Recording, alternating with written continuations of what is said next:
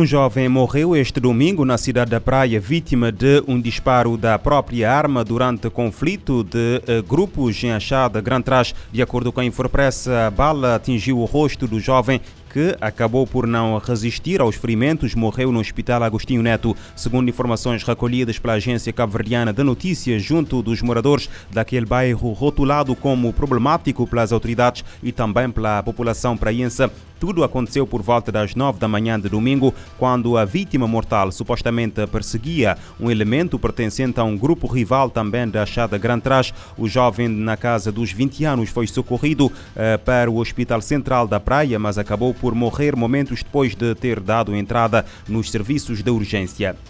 O Tribunal da Comarca do Sal decretou prisão preventiva para o indivíduo do sexo masculino detido na quinta-feira na posse de algumas doses individuais de cocaína. O homem de 43 anos eh, foi detido em flagrante delito, anúncio feito este fim de semana pela Polícia Judiciária. De acordo com uma nota divulgada uh, pela PJ, no decurso do uh, cumprimento do mandado de busca e apreensão, foram apreendidos na residência do suspeito, entre outros elementos com relevância probatória, saquetas para condicionamento de estupefacientes e fragmentos de plásticos com resíduos de cocaína utilizados pelos usuários no consumo de drogas. O detido eh, com antecedentes criminais pela prática de crimes da mesma natureza foi apresentado na sexta-feira às autoridades judiciárias competentes para efeito do primeiro interrogatório judicial de arguido detido e aplicação de medidas de coação pessoais, tendo-lhe sido aplicado prisão preventiva.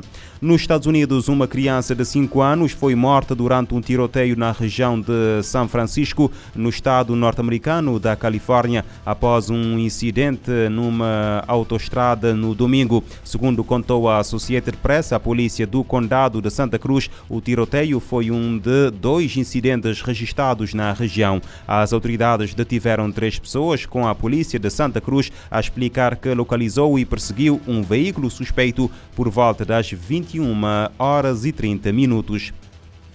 Uma jovem brasileira pode ser condenada à pena de morte por uh, esquadrão uh, de fuzilamento depois de ter sido apanhada em janeiro com cocaína na mala e de ser acusada de tráfico de estupefacientes pelas autoridades da Indonésia. De acordo com o Notícias ao Minuto, a jovem de 19 anos partiu uh, de Florianópolis e passou pelos aeroportos no Brasil e no Catar sem qualquer inter interação com a polícia antes de, a 31 de janeiro, Janeiro ser detida na chegada a Bali. A Indonésia tem leis extremamente duras contra o tráfico de droga, punindo uh, com pena de morte ou prisão perpétua indivíduos que sejam apanhados com estupefacientes, seja qual for a quantidade detectada. Neste caso, a, acusação já pediu a pena de morte para a jovem. A defesa diz que a mulher está a ser usada como bote expiatório. As autoridades diplomáticas brasileiras na Indonésia garantiram que estão a acompanhar o caso enquanto falam com a justiça local.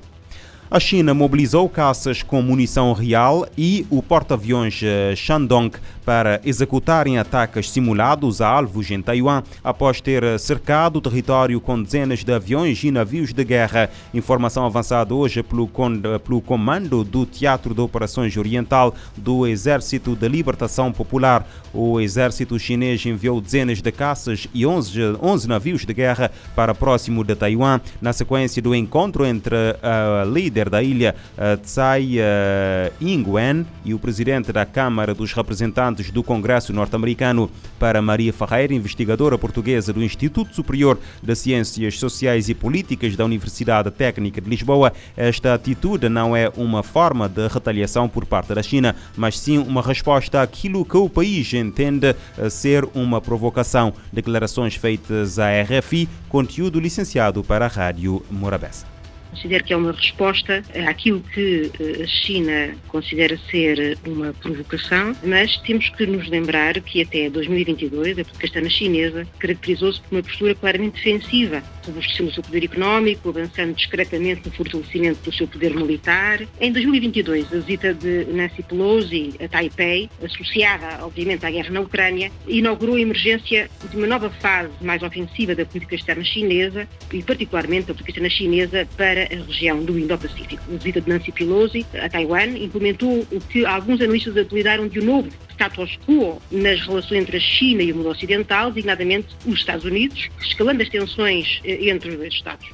A investigadora relembra que, após esta visita, a China cancelou oito iniciativas de cooperação e de diálogo militar com os Estados Unidos e desenvolveu exercícios militares, levando a atenção sino-americana aos níveis mais elevados em 30 anos. O que está em causa, ou que estava em causa em agosto de 2022, é exatamente aquilo que está em causa hoje, em abril de 23, ou seja, o crescente apoio chinês à intervenção militar especial russa na Ucrânia, mas, sobretudo, a vontade chinesa de fazer com que os Estados Unidos baixem as tarifas comerciais relativas à exportação de produtos de e para a China, nomeadamente a questão dos semicondutores, cuja exportação para a China está a ser bloqueada pelos Estados Unidos, mas também pelo Japão e pela Holanda a China é altamente dependente destes semicondutores. Os eh, Estados ocidentais e o Japão e os Estados Unidos têm referido que não exportam ou não vão exportar semicondutores se não tiverem a garantia de que os chips não vão ser usados na militarização crescente da China e no fortalecimento do aparelho militar chinês. Portanto, no fundo, eh, Taiwan acaba aqui por ser uma moeda de troca no jogo de segurança e no jogo comercial entre os Estados Unidos e a China. O governo chinês afirma hoje que a independência de Taiwan e a paz e estabilidade no Estreito da Formosa são incompatíveis numa altura em que o exército chinês prossegue com manobras militares em torno da ilha. Extremistas violentos usam a situação socioeconómica para aliciar jovens a integrarem as suas fileiras em África. Ex-terroristas em situação eh, desfavorecida apontaram o fator econômico e questões de ideologia como causas para adesão a esses grupos. As declarações foram feitas à ONU. As Nações Unidas revelam ter eh, preocupação profunda com os ganhos de terroristas em regiões como a do Sahel, em África. O secretário-geral destaca o caso de Moçambique durante a sessão do Conselho de Segurança sobre o tema.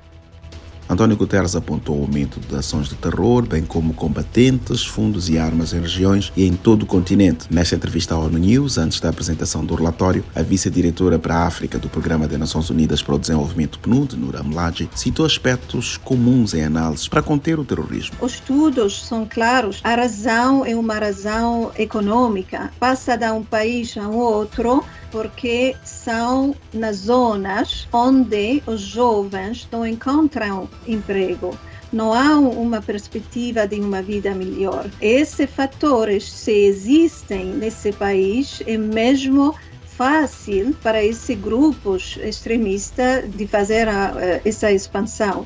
Temos de trabalhar sobre essas condições, que são condições econômicas, eh, basicamente responder onde temos já grupos extremistas violentos é importante, mas não é suficiente. Temos de fazer também prevenção. Nura Mlad diz que o PNUD está empenhado em continuar a atuar no desenvolvimento sustentável em contextos afetados pela prática, tal como em Moçambique, mas destaca que evitar novos focos também é prioritário. O relatório dá também recomendação aos países na periferia dessa expansão, como os países de Guiné-Bissau, ali a mensagem é clara, e mesmo também nesses países, investir na prevenção é muito importante no desenvolvimento. E ali temos em África e África Ocidental também muitas oportunidades para o desenvolvimento. Um exemplo é a área africana de livre comércio, que vai mesmo abrir